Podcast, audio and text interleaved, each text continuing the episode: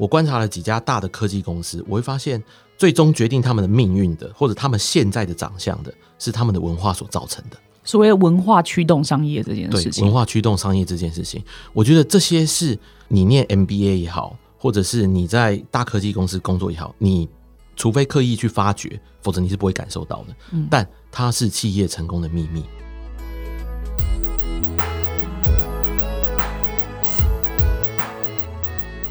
旅行职涯，旅行未来。大家好，我是 Lydia，欢迎收听由 Urate 数位人才媒合平台与职涯实验室共同制作的 Podcast 节目《职涯旅行家》。今天呢，我们非常荣幸邀请到一位最近荣获新创国家队的新创公司的 CEO。那他对我而言也是一个台湾新创圈非常令人敬仰的大前辈。让我们欢迎艾卡拉的 Sega。耶耶，谢谢 Lydia。大家好，我是艾卡拉的执行长 Sega。C 卡在节目的一开始，你要不要帮我们的听众朋友自我介绍一下？然后包括您呃非常精彩的职涯历程，跟您以前怎么会混得这么好，结果被去 好像头被打到一样，又跑来创业这样子。哦，其实我的职涯真的真的不能算是说非常特别了哈，我自己觉得，因为就一路读书嘛，然后到美国念研究所，其实跟大部分的蛮杰出的一些学子或者学长学弟哦，其实路径其实都差不多。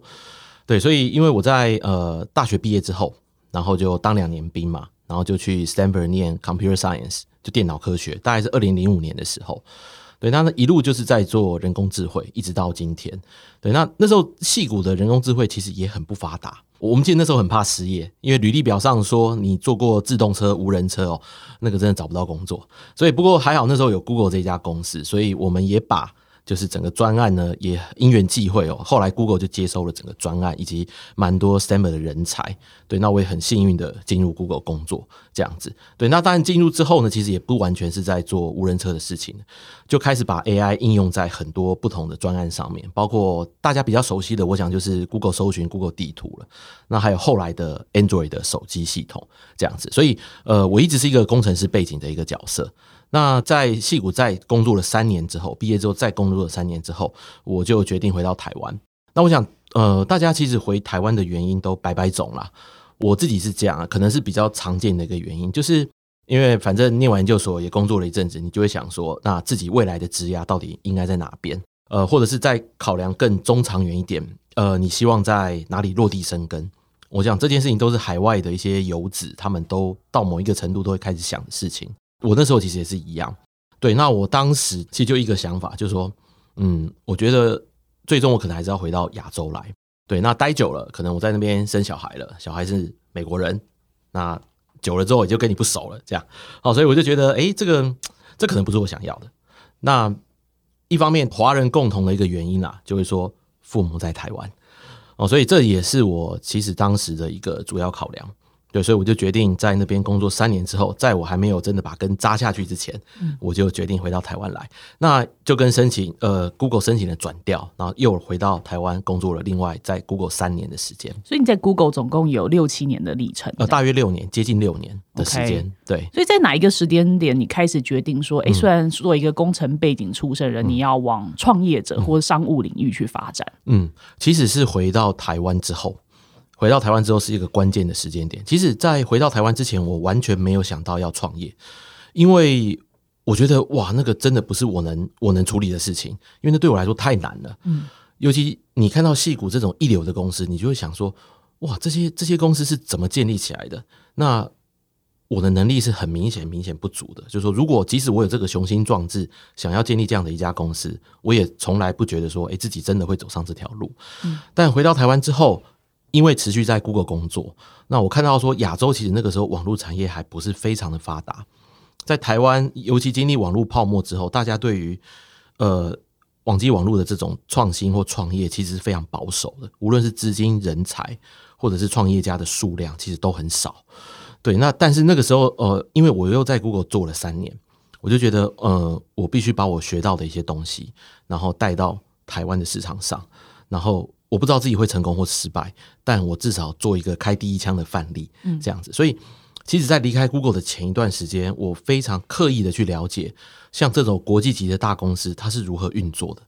为什么它可以建立成一家这么伟大的公司？运作这么顺畅的公司。当然，每家公司都有自己的问题，但呃，我觉得这样子一家网络公司该怎么运作，这是我在 Google 后面的一两年，我就开始刻意的去观察，然后刻意的去吸收。当然，因为我在那边的时间其实也不算太长，所以我吸收的其实有限的，很多东西都是到后来创业之后，我就是边错边学。这样子，嗯，理解。我觉得 Sega 在我眼里啊，非常特别的地方，就是说你其实常常在很多社群媒体，无论是 LinkedIn 啊或者 Facebook 上面发表非常你自己对于很多，例如说呃年轻人职场意识啊，或职涯发展啊，或企业文化形塑这一方面的议题。嗯，而且通过你的呃贴文都是抛出去就好几百个人按赞。嗯。不知道人可能会以为 Sega 是 Urate 的创办人，就是就是感觉你好像做人力资源领域，所以你才会对这些议题这么呃有兴趣。所以 到底是为什么？到底是什么样子的背景，或者是怎么样的经历，让你会对于发布这样子的讯息是是这么热衷的？哇，这个讲起来哦，恐怕要从小时候说起。其实也没有，就是嗯，我觉得我从小到大一直对人都是非常敏感的。嗯，呃，敏感就是说。我后来才知道哦，就是这个在医学上，嗯，在脑中叫做镜像神经元是特别发达，嗯，也就是说，呃，比较容易感受到别人的痛苦，别人的痛苦会复制到我这感受上，这是镜像神经元在做的事情。我觉得我从小这件事情就特别发达，所以呃，我对情感的感受，或者是对人的感知，他们的细微的动作、交谈的手势。我都会有很深的解读，以及捕捉到很多的资讯。我觉得这是我从小到大很强的一个特征。对，我现在开始害怕，因为我现在觉得我正在被解读中。啊，我不是 FBI 啦，虽然我很喜欢 FBI 的，他们发展出那种 profiling 的那种心理学这样子。嗯，那呃，我觉得就是这这样的呃天性啊，以及我我其实一直介于理性和感性之间的这种特性。所以让我在，即使是作为一个工程师，我想作为一个工程师，是我第一个是我个人的兴趣，然后当然有一些实际的考量，就说，诶，工程师是一个蛮未来的职业啊，然后永远好像永远都不会失业这样子，对。但是呃，对人这方面，我其实一直都很有兴趣，所以包括我在大学的时候，出社会之后，我都一直在看相关心理学或哲学的书籍，我看的比工程书籍还要多。创业之后，这件事情就更深化了，因为嗯。大部分的创业家都会觉得找到一个好的题目、好的人才、工程师，他们就可以把事情做大。嗯，但是我的看法是呃完全不一样。我觉得一个公司要成功，呃，不在于他当下在做什么事情，而是他累积下来什么样的运作制度还有文化。因为这是我在 Google 最后两年的心得。我观察了几家大的科技公司，我会发现，最终决定他们的命运的，或者他们现在的长相的，是他们的文化所造成的。所谓文化驱动商业这件事情，文化驱动商业这件事情，我觉得这些是呃，你念 MBA 也好，或者是你在大科技公司工作也好，你除非刻意去发掘，否则你是不会感受到的。嗯，但它是企业成功的秘密，就是说他们其实一开始就很认真、很认真的在讨论我们的企业文化应该是长什么样子。这件事情在东方其实倒过来，因为所有的创业家，我跟你讲，在前五年或前六年，全部在求生存。嗯。谈论文化或者运作制度或者理想梦想，那些是奢侈的。大家久而久之就会习惯说，短线的事情我们先看，短期的事情我们要先掌握短期的利益，先求生存，先求即战力。大家每天都在挂这几个关键字在谈论，但是久而久之，当你发现文化已经形成的时候，其实你回不了头。对，你会发现组织到了四五十个人，哎，领导者很想要说，哎，我我们现在要改开始改变我们的企业文化，我们要喊出一些标语。这个时候就陷入一个两难的困境，因为实际上文化还没有被定义很清楚，但你的运作方式已经很清楚了。这个时候你要去扭正它的时候，就会发现，哎，你领导者是不是在讲大话？因为我们实际上就不是这样运作啊，所以他这个时候就会面临一个很困难的处境。主要就是因为东方的环境竞争太过激烈，他我们并不像西方享受基础设施这么完整的一个创业生态。那就会造成说，创业家一开始并没有在谈论说他们想要创造一家什么样的公司，而是说大家都在说我要选一个什么样的题目，然后赶快做大，然后赶快拿到资金。对，这跟这跟西方的创业的方式其实是完全不一样的。嗯嗯，所以哦，那 C 卡可以再帮我们跟这个听众朋友们科普一下，就说，哎，艾卡拉这个名字是怎么形成的？呃，之所以会叫艾卡拉，一直没有改名哦，真的是因为我们最早就想做线上的卡拉 OK。有我知道，对，因为我那时候在戏谷念书嘛，就整个戏谷哦，从湾区开车到 Berkeley 一个半小时的时间的范围之内，只有两间 KTV，嗯，后来一家还倒掉，好这件事情我就记得。那后来就回到台湾，诶，我们就觉得艾卡拉这个题目其实不错哦，因为华人的题目，那个欧美的人不会做，也不懂哦。然后再来是，诶，好像也还没有数位化，数位化程度很低。我们觉得，诶，这搞不好这个是很棒的题目，诶，就开始做了，没有任何商业分析，呃，没有商业模式的想象，然后也没有呃成本效益的计算，什么都没有，就开始了。当然后来，呃，因为二零一二年算正式上线了。但到了二零一三年下半年的时候，我们就发现哦，这个问题很大了。因为呃，第一个就是串流频宽很贵，不像现在。那再来是音乐版权很贵，因为我们坚持用正版的方式做生意。那版权有限制，它不能出台湾，然后大概只有中文的歌可以用，所以国际化马上出现问题。这对创业一开始来说是致命伤。那我们就转，但是也不能乱转。我们留下的其实就是串流技术的呃深厚底子。我们的强项其实在于提供技术。给我们好客户，所以我们就把 To C 这一段历史留下来的技术呢，把它转换成提供给客户的一个 SaaS 的模式，让他们能够打造自己的云端和影音服务这样子，然后就正式的从二零一五年到一六年这一年当中，从 To C 转换到一家 To B 的公司，一直到今天。那中间当然有很多的插曲。二零一八年的时候，整个数位广告的市场经历大的洗牌，主要是因为广告成本过高。大家发现广告的效益变低了，拉不到人，所以呃那个时候我们在跟 Google 讨论，因为我们是合作伙伴，他就说你们必须发展网红行销。我们那时候很惊讶，就说网红行销不就是给钱做业配吗？但是呃后来我们双方讨论之后，就发现网红行销一个没有解决的问题是，它还并不是一个广告产业，因为它无法去量测或预测网红的成效。但是呃我们就发现哇，这是一个大题目，只要我们能够预测网红的成效。诶，我们就作为一个分析的平台，我们就可以创造出一个新的广告产业。那这件事情在过去几年其实也证明了，我们从二零一八年开始用 AI 还有机器学习开始分析网红，我们变成一个很像是网络界的 AC Nielsen。那但是我们就对接品牌主跟网红，然后就把它 create 成一个新的生意，就是 KOL Radar。OK，所以那你们现在呃，你会怎么样定义艾卡拉这间公司？你会说你们自己是一个 SaaS 公司呢，还是一个做 Cloud Service 的公司？还是你会说，我最近比较常看到的广告词好像是说 AI Marketing Company？你你自己是觉得说？这几个 definition 或这几个关键字，哪一个对你来说是最希望嗯被贴标签的？嗯，了解。其实莉迪亚这个问题真的非常好，完全凸显出我们在过去几年的挣扎。这样，因为的确，第一个就是我们产品线其实当然最近在收敛当中，所以很明确的就是云端加网红这样子。那其实我们在疫情之后就非常清楚自己的定位了。这件事情其实也是在疫情之后，我们真正确立说，我们就是一个提供以 AI 驱动的数位转型方案，给品牌主和企业主的公司，嗯，哦，所以当中这个解决方案包含了云端还有行销科技。因为对一个企业主或品牌主来说，他们同时需要两边，一个是说我数位化的程度，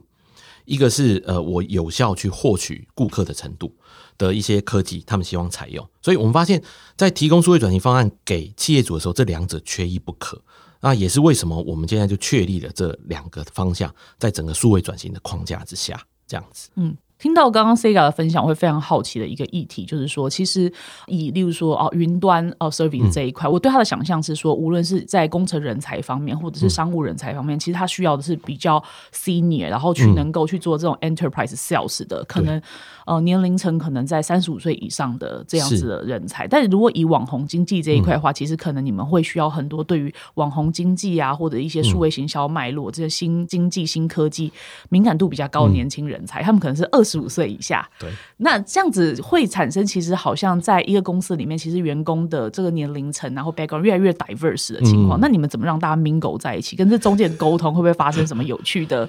呃 generation gap 的故事？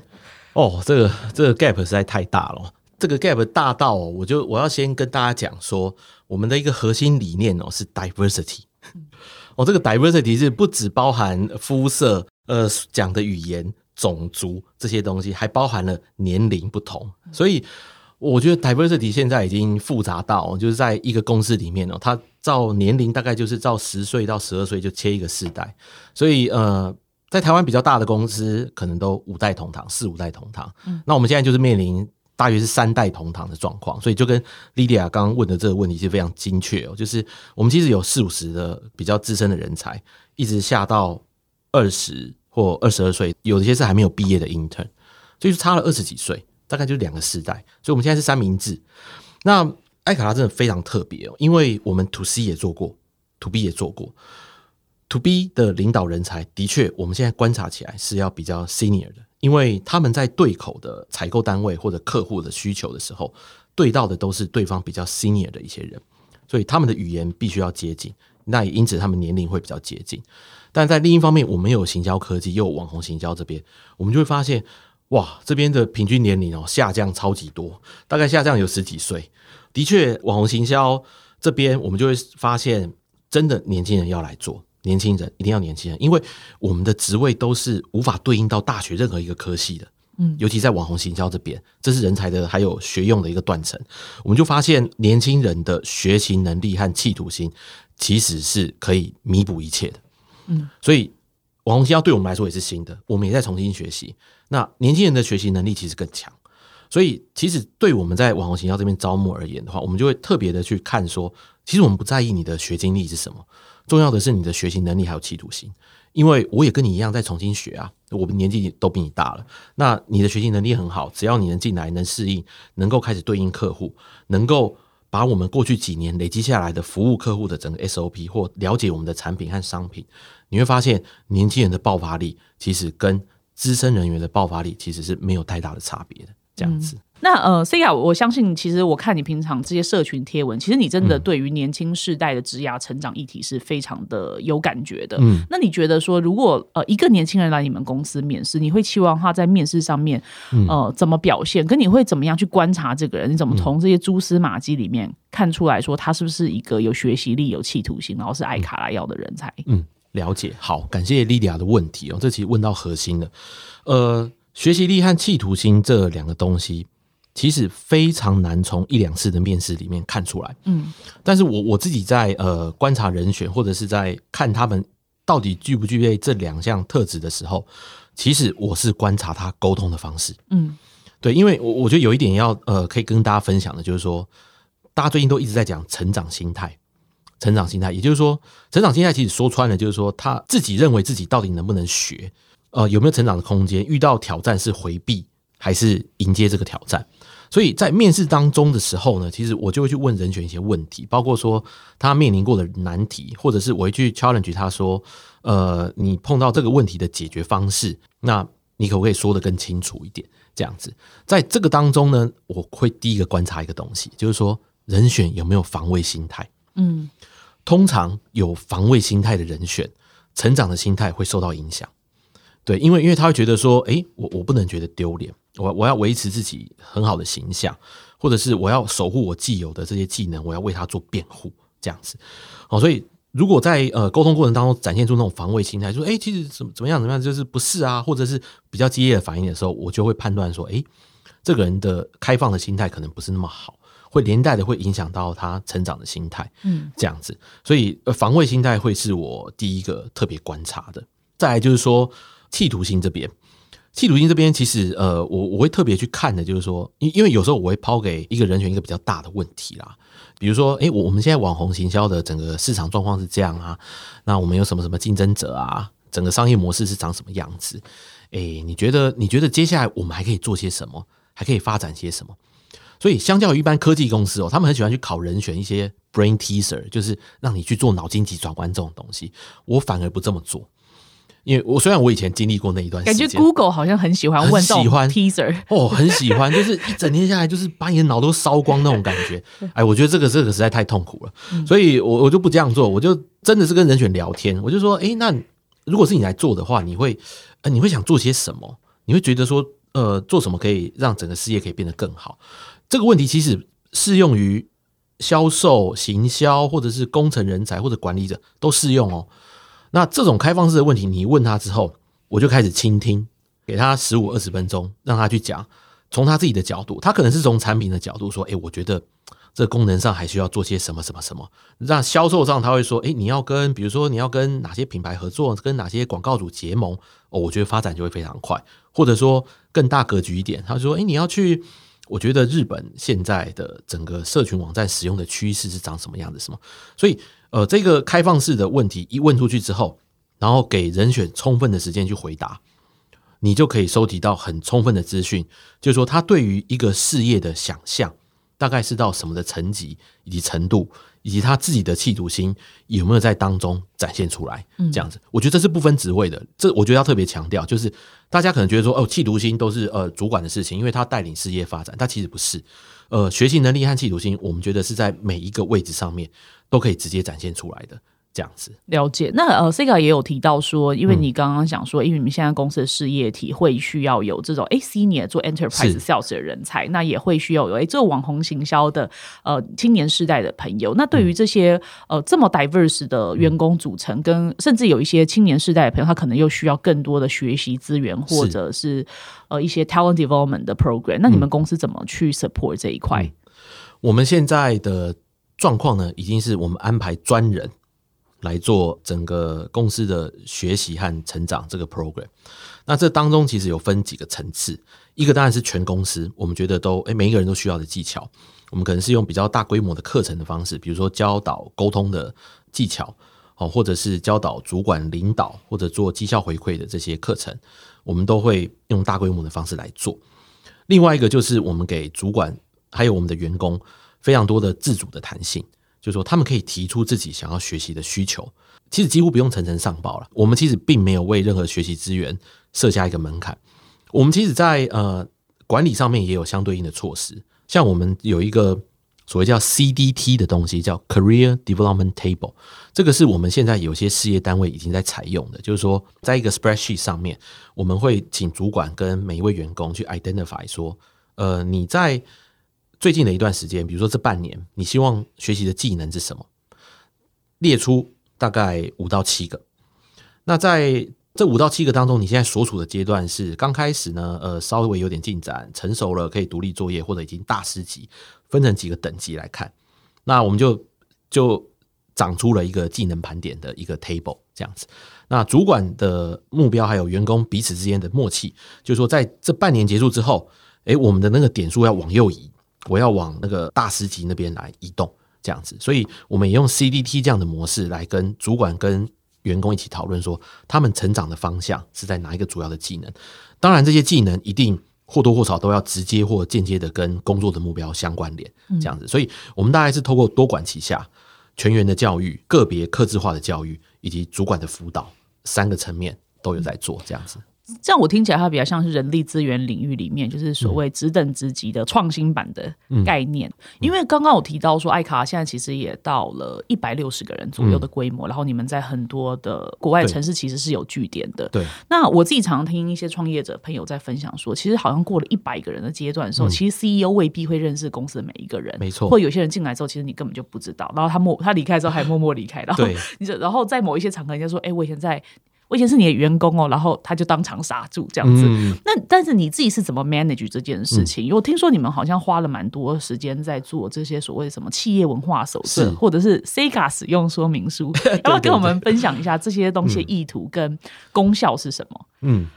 哎，其实讲到这个哦，我我真希望我能认识他们每一个人啦。对，因为呃，因为真的还是还是保留那个时候创业那个时候的那种感觉，就是很很希望。每一个人都是一起打拼的伙伴，每一个人都很熟，混得很熟这样子。对，但是的确跟莉莉亚讲的一样，超过一百个人不太可能，因为人类的记忆哦有一个叫邓巴数，邓巴数就是一百五，也就是说人类能混熟的，跟你能记住的几个熟人的名称，一百五十个是人类的极限。对对，所以一百五是一个明显的门槛。的确，到了现在，我的确开始有一些员工我不熟悉了，尤其现在戴口罩嘛，哈，所以 就走在路上就因。就跟我打招呼，我就我想一下，我只能透过他的眉毛和眼睛来一秒钟判断他是谁。哦，这个难度其实有高，AI 辨识。对啊，这个这个 这个已经超过那个人脸辨识的那个那难度了。这样，对，所以我觉得在人数不断激增的状况之下，唯一一个就是说，呃，我们对于彼此相处的模式一开始就要讲得很清楚，或者是每一个人在这家公司该怎么做事，该怎么想事情，就要讲得很清楚。所以，呃，对我来说，因为我是一个把喜欢把事情搞清楚的人。就是我我不希望事情不清不楚，就是说大家带有疑虑，然后再做事情，然后不知道老板的期待是什么。我觉得这些是浪费时间，因为公司存在的目的就是要达成目标。在这当中的过程必须尽量的有效率，大家说 work smart 这件事情才会发生。这也是为什么我们在做企业文化书，以及我写了一份六十页的文件，叫 Sega 使用手册。六十页吗？对，六十页，大概五万三千字左右这样子。对，所以呃，我希望把事情讲清楚，非常非常细微到说，呃，回报的频率，或者是诶，我个人的雷点是什么，甚至于诶，我的星座是什么，我怎么想事情哦，然后这些呃，我的人格分析是什么，我都把它全部写下来，然后把它塑造成一种领导原则。因为呃，通常一般企业的运作模式哦，其实就是层层上报，然后再层层 approve 再回来这样的，这其实很慢。就是很多很微小的决策，其实是大部分员工在第一线一定要做掉。那那个是不会对公司有太大的风险或太大的伤，即使失败也不会有太大风险跟太大伤害。这才是一个快速运转的组织应该发生的事情。嗯，这件事情要发生，你一定要给员工很清楚的指引。他不会觉得说，哎，我这样做对吗？然后我要去问我的老板是不是这样做是对的。太多的时候，我们都在看说，哎，老板会不会觉得这样是对的？无形当中，你的沟通成本和时间就会拉得很大。所以，呃，领导从文化推展到领导原则，推展到我们个人怎么做事情，其实就是我其实是很有系统的，把它当做是一个营运的系统在看待。所以我们确立文化，确立领导原则，大家就知道说好，我知道了。在第一线，我暂时找不到老板或同没有同才可以讨论的时候，我知道该怎么做决定，然后我知道该怎么快速的修正可能一些小的错误。所以呃，这也是为什么我们特别强调文化和领导原则。它不是它不是虚无缥缈的东西，它其实最终的目的是增加企业营运的效率。所以绝对不是什么高大上，我们每天挂在嘴巴上讲，而是最终的目的是增加沟通的效率。嗯，这样子。了解，其实所以哦，其实透过这样企业文化书或者是 Sega 使用手册，其实就是某种程度上把所谓的像我们以前在日商会讲说企业的员工的行动指针，就好像一个 campus 放在你手上一样，是，然后他就一直指引你，告诉你说，哎，如果客户问你一件事情，你这个时候当下要回答他什么，大概是这样子的概念。对，我我觉得完全是哦，尤其刚好莉莉亚又提到，因为我们现在也很积极的进入日本市场，我觉得。呃，日本市场，呃，虽虽然我们都觉得说，哎，日本市场好像有很多呃比较坚固的一些呃企业文化，但是日本人在制定这些服务的 SOP 以及他们职人服务客户的精神，我觉得这些是台湾的新创企业也要拿来用的，因为嗯，日本已经证明他们是一个很大的商业市场，他们的工作还有产品的 quality 是好的，那。这些东西其实可以为台湾所用，尤其台湾现在又要开始面对 To B 的客户，新创其实蛮多在做 To B 的这些服务，其实参考日本很重要。我们不是说我们要学习说哦，他们要盖章要影印机，不是不是那些老旧的东西，而是说他们对于这些呃流程营运系统的制定，我们要去去无存精，把他们为台湾的企业所用。我觉得这是台湾新创企业，如果回头看啊，我我会我会更希望自己。发现到这件事情，嗯，赶快把这样的营运系统建立起来，增加效率。理解，其实我们我们今天的这个访谈里面一直持续提到 To B 这件事，其实我蛮想要 address 一下这个 issue 的，因为作为一间 To B 公司，我相信 Sega 你应该在一些 moment 里面会发现一些台湾年轻人其实对于 To B 公司的 concept 其实他们不是很清楚，是。或者是因为 To C 公司做做的业务内容可能会比较跟年轻人的食衣住行娱乐这些东西绑在一起，他比较能够去理解这样子的商业模式，所以我们就会发现说，哎，其实很多 To C 的企业其实他收到履历数数远大于 To B 型的企业，那些 To B 型的企业其实它有。很多，我觉得值得年轻人去培养所谓的商业脉络，嗯，或者是 domain know 好的地方，能不能分享一下？就是说，如果面向年轻族群的话，你会呃怎么样鼓励他们去参与 to B 企业的运营，或者是怎么看待这一块的质押机会？嗯，哇，我觉得 莉迪亚的问的问题真的太好了，因为也是我们实际上面呃经营上面碰到的一些摩擦力和挑战。的确，我们发现，在 to B 的领域哦，因为它的成就感其实来的比较慢，嗯。因为客户的 selling cycle 就比较长嘛，它可能长达半年或一年。那相较于 to C，其实我们自己也做过 to C，哦，所以那个及时的回馈的那种感受是完全不一样的。因为年轻人就很喜欢做平台做 to C，因为他每一天的改动、每一天的变化，他都可以知道，哎，消费者哦，整体的在变化，他很有感，很有成就感。所以 to B 跟 to C，我我觉得最大的差异就是说，呃，to C 我们在经营上面其实看统计数字。一个平台有一千万人使用的时候，你看的是统计数字，你没有办法看单一的使用者。但 To B 呢，你要把它当成一个真正人在看待，因为他是你面对面讨论的对象，你也可能只是从头到尾都一对一跟他讨论，你要把东西卖给他。哦，这两个是完全不同的思维，所以培养出来的技能也会完全不一样。的确，我们也面临到说，哎，发现哇，to C 的企业怎么这么容易吸引人？哦，因为它面向市场，消费者品牌都大家比较熟悉。to B 的企业就 selling cycle 长，然后平常又要做一些呃很制度化，然后面对客户的服务又变成是那种服务客户要有很有服务精神，大家才会来。所以呃，吸收到人才其实是完全不一样。所以对我觉得在呃年轻人的职涯规划上，可以分成短、中、长期。因为在刚出社会的时候，呃，我我觉得大家就可以先想，就是说我要学习怎么样的技能。三年、五年、十年这样子来看，对，所以呃，一开始接触 to C 的平台，我觉得他能学习到的东西，就是说我我第一线知道说一个数位的产品，它对消费者终端是直接带来什么样的影响，以及我们应该在这样子的数位产品的发展上面应该怎么去执行。对，那我想在呃 to B 这边的话，他学习的技能又不太一样，但是呃，你可以学习到大企业是如何运作的，比如说。最早期的 IBM 到现在的 Salesforce，或到现在有做 To B 企业的，无论是 Google 或者是 Amazon 也好，他们都有在做 To B 的企业。他们需要的技能其实是架构化销售的一个技能。那针对上面这些不同的技能，我想每一位年轻人都可以去想一下，就是说短中长期我想要发展哪些技能，以及我预期在十年之后，呃，我会需要的技能是哪些。那有些人就可能在短期之后，我想先了解哇大平台的这个市场，享受这个大平台冲浪的快感。我觉得这很好，这非常好，因为我自己其实也是这样一路过来的。我原本就是做 Google 地图，它是一个十亿人用的产品，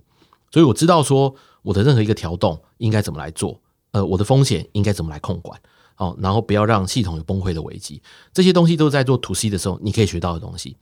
现在我在做 To B 的生意，我就了解到营运的系统管理决策。制度化的销售的架构应该怎么来做？这又是一个完全不一样的层面。所以，呃，我我觉得在 To C 和 To B 的选择上面，它其实没有一定是一个分水岭，而是它其实可以是一个循序渐进的方式，因为它学习到的技能是完全不一样的。那的确，我们看到就是说，我们网红行销的部门其实是最容易吸引年轻人的，对，因为他直接碰网红，直接，因为他每天就有在追很多网红，已经是一个普遍的现象。所以，呃，年轻人对我们的网红行销的部门其实是兴趣是比较大。那我们在云端这边的人才的确都会稍微偏资深一点，但是我们也，呃，现在艾卡拉有一个重大的人才策略，大家都要遵循的，就是一定要大量聘用年轻人，因为无论是 to C 或 to B，我抱持的的一个概念就是。我们要让他们在这边学到东西。无论你进来是在做比较接近 to C 的网红行销，或者是比较接近 to B 的这边的 cloud，我们要确保就是你进来你就一定要学到技能。所以对我来说，to C 或 to B 它其实是一个先后顺序，也可以在过程当中不断的去观察选择，然后每个人都可以为自己排出短中长期的职业规划。重点就是去了解 to C 学到的东西是什么，to B 学到的东西是什么，他们两个是相当不同的面貌，这样子。了解了解，我没有，我觉得 C 卡刚刚讲的真的是非常的好。你这是是，其实我这个问题我问过很多创业者，C 卡真的是这一题回答最好的人。客气，我觉得太太精彩了，谢谢你。以后我可以把你这个说辞拿去 sell 给大学生。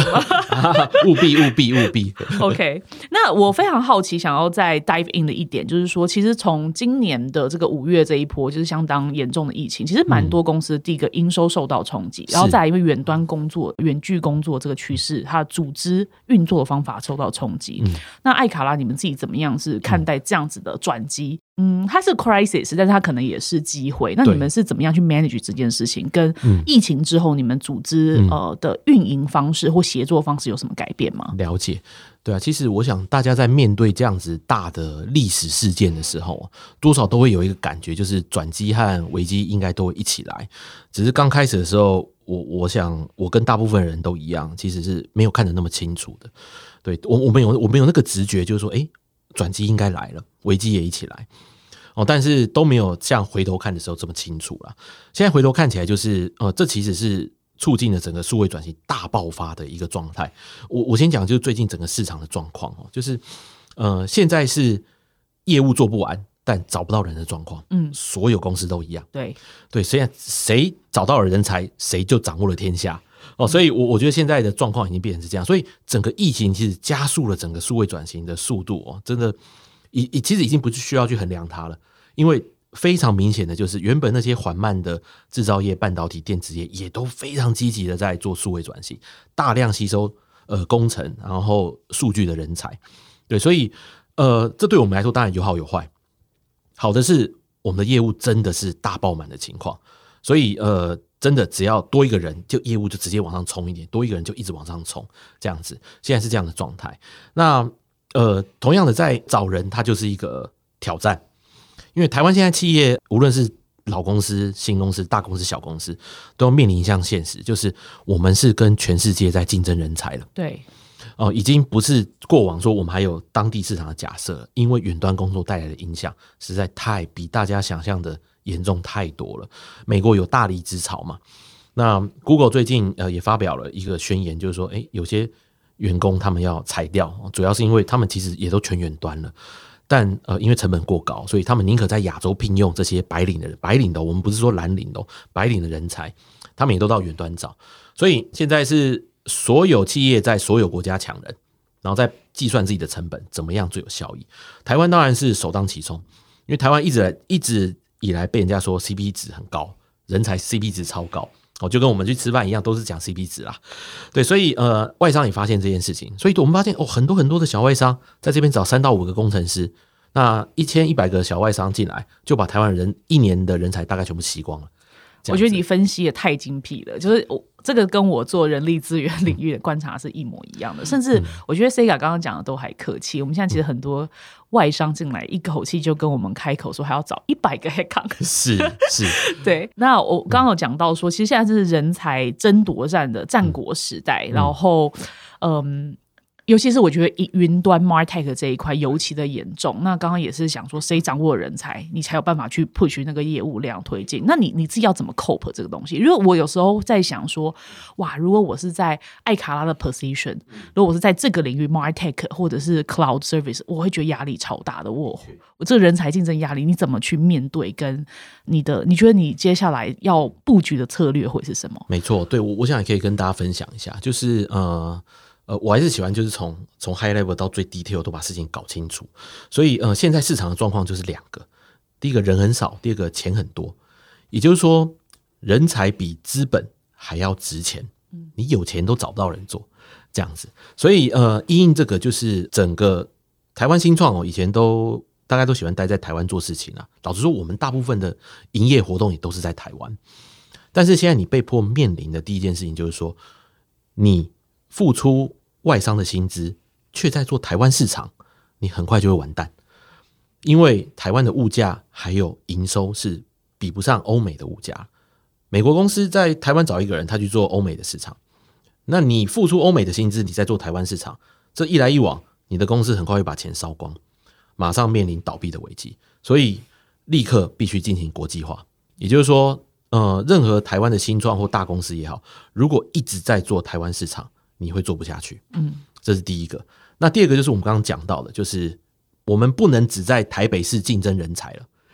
这个一定要跳脱。大家都在台北市竞争人才，好，所以我们看到，呃，有些公司，呃，地缘关系比较近的，开始在中南部设立据点。我跟你讲，还是找不到人才啦，因为中科、南科、高雄南软园区哦，也都在抢。嗯，那这是一个，所以呃，现在的人才已经要赶快把台湾的框架，这个框住人才框架拿掉。你要去各国去找人才了，那这个回推到你的企业经营，就是你必须要国际化了，你必须要开始建立你管理远端人才的能力。大部分大家都喜欢把台湾总部当成是一个永远一两百个人、四五百个人都一直在这，这件事情要赶快改变。嗯，对，否则呃你会找不到人。嗯，这样子。对，那当然还有一些比较细微的措施啦，就是说，因为当当资本哦，当资本比人才多这么多的时候。哇，那个创办人的募资的压力就很大，嗯，因为表示说他们在一个课题或一个人才的资金的投入上会过度投入，整个市场我说的是整个市场会过度投入，那这个时候就形成一个恶性竞争，那就很考验创办人的募资能力，还有这些财务操盘的能力。对，所以我自己在看整个大环境的时候，我是分这几个大方向，在各个面临它的挑战这样子。理解理解。那因为针对刚刚讲说人才招募这一块，其实最近爱卡拉有一些大动作，嗯，这个 Sega 包帮我们这边广宣。好好好，也谢谢 Lidia 给我们这个机会哦。其实也是作为爱卡拉十年来的一个回顾啦。我们在十二月十八的时候就会举办一个线上联合大征才的一个活动，这样子，那是联合我们的一些转投资公司以及 Urator 一起来办这样子一个线上大征才的活动。那我们比较特别，就是说，因为我们一直在讲企业文化以及我们的呃发展方向、未来趋势还有愿景，所以在这当中，我们是安排成一个演讲还有座谈会的这种方式来进行，有分主场跟分场。主场这边当然我们就请到我们的呃大神简立峰老师来分享整个全球的趋势、宏观的趋势，然后再由我以及几位核心的干部还有转投资公司的执行长，他们一起来分享说，呃，他们在各个领域。对人才的看法，对市场趋势，对技术的看法，这样子，所以它其实是一个呃年底线上大增才结合这些趋势讲演的一个大活动，这样子，也欢迎大家可以来多多报名。OK，所以大家如果对这个活动有兴趣的话，可以到 Uraha 的官网的首页去看这个活动的报名资讯，或者是 follow 艾卡拉的呃官方粉丝页，那这边也会有呃这是个活动资讯的广宣这样子。是。那最后我想说，哎，我觉得今天的专访真的给我自己的启发也是很多，然后非常谢谢 Sega。那我觉得最后我们要不要再 recall 一下，就是说艾卡拉接下来你觉得，哎，今年现在在马上又要迈入二零二二了，对，那你觉得未来的展望是什么？然后你会希望怎么？样子技能背景或有怎么样愿景的年轻朋友，或者是 senior 朋友一起来加入这间公司。好，其实呃，我对艾卡拉的期许哦，艾卡拉其实呃，在愿景确立了之后，就是说我们希望每个人可以从 AI 获益了。这个当然是比较 high level 的一个愿景，我想可以先跟大家分享。就是说，如果你认同，就是说把一个技术变成人人可用，即使它是这么复杂的一个技术。它可以变成人人可用的一个愿景，是对你来说是有意义的工作的话，那我们其实很欢迎你来加入我们的团队。那呃，其实，在我们对于人才的一些看法上面呢，其实我们真的是在找比我们聪明、比我们有学习能力、比我们有企图心的人。这是一个我们在呃看待整个市场当中很重要的一个方向。这样子，那在艾卡拉这家企业当中，就是说，第一个，我们有非常强的一个永续的思维，因为我我们希望确保每一个人加入我们，他不但可以实现对他有意义的目标，而且他在这边可以获得个人的成长。所以，我自己对于年轻朋友也好，或者一些转职的朋友也好，来加入我们，我的一个期望就是，我希望你们每一个人在艾卡拉这边。的这段时间是你们人生当中成长最快的一段时间，我觉得这件事情对我来说是重要的。嗯，对，因为我们在做一个是永续的事业，我们做的事情会不断的改变，会很需要大家的适应性。但是我们要确保在每一次的转变或者事业不断发展之上。个人的成长一定要跟上公司成长的速度，我我觉得这个才是无论是我们对一个事业的永续的经营，或我们对一个人才永续培养的经营，我觉得。这是我的两大理念，嗯，这样子。今天非常谢谢哦，Sega 跟我们分享了这么多艾卡拉从组织文化层面，然后还有转型层面，然后未来的展望这些的分享。那如果大家对于艾卡拉这间公司有兴趣的话，千万不可以错过十二月十八号的艾卡拉的三大创新科技公司的联合招募活动。嗯，今天谢谢 Sega，也谢谢莉莉亚的邀请，谢谢谢谢各位听众朋友。OK，拜拜，拜拜。如果你喜欢这个节目，请你在常用的播放器上面关注我们，新节目上传后就会立刻通知您哦。也欢迎到 Apple Podcast 与节目介绍里的表单给我们建议以及回馈。谢谢你收听《职涯旅行家》，我们下周再见，拜拜。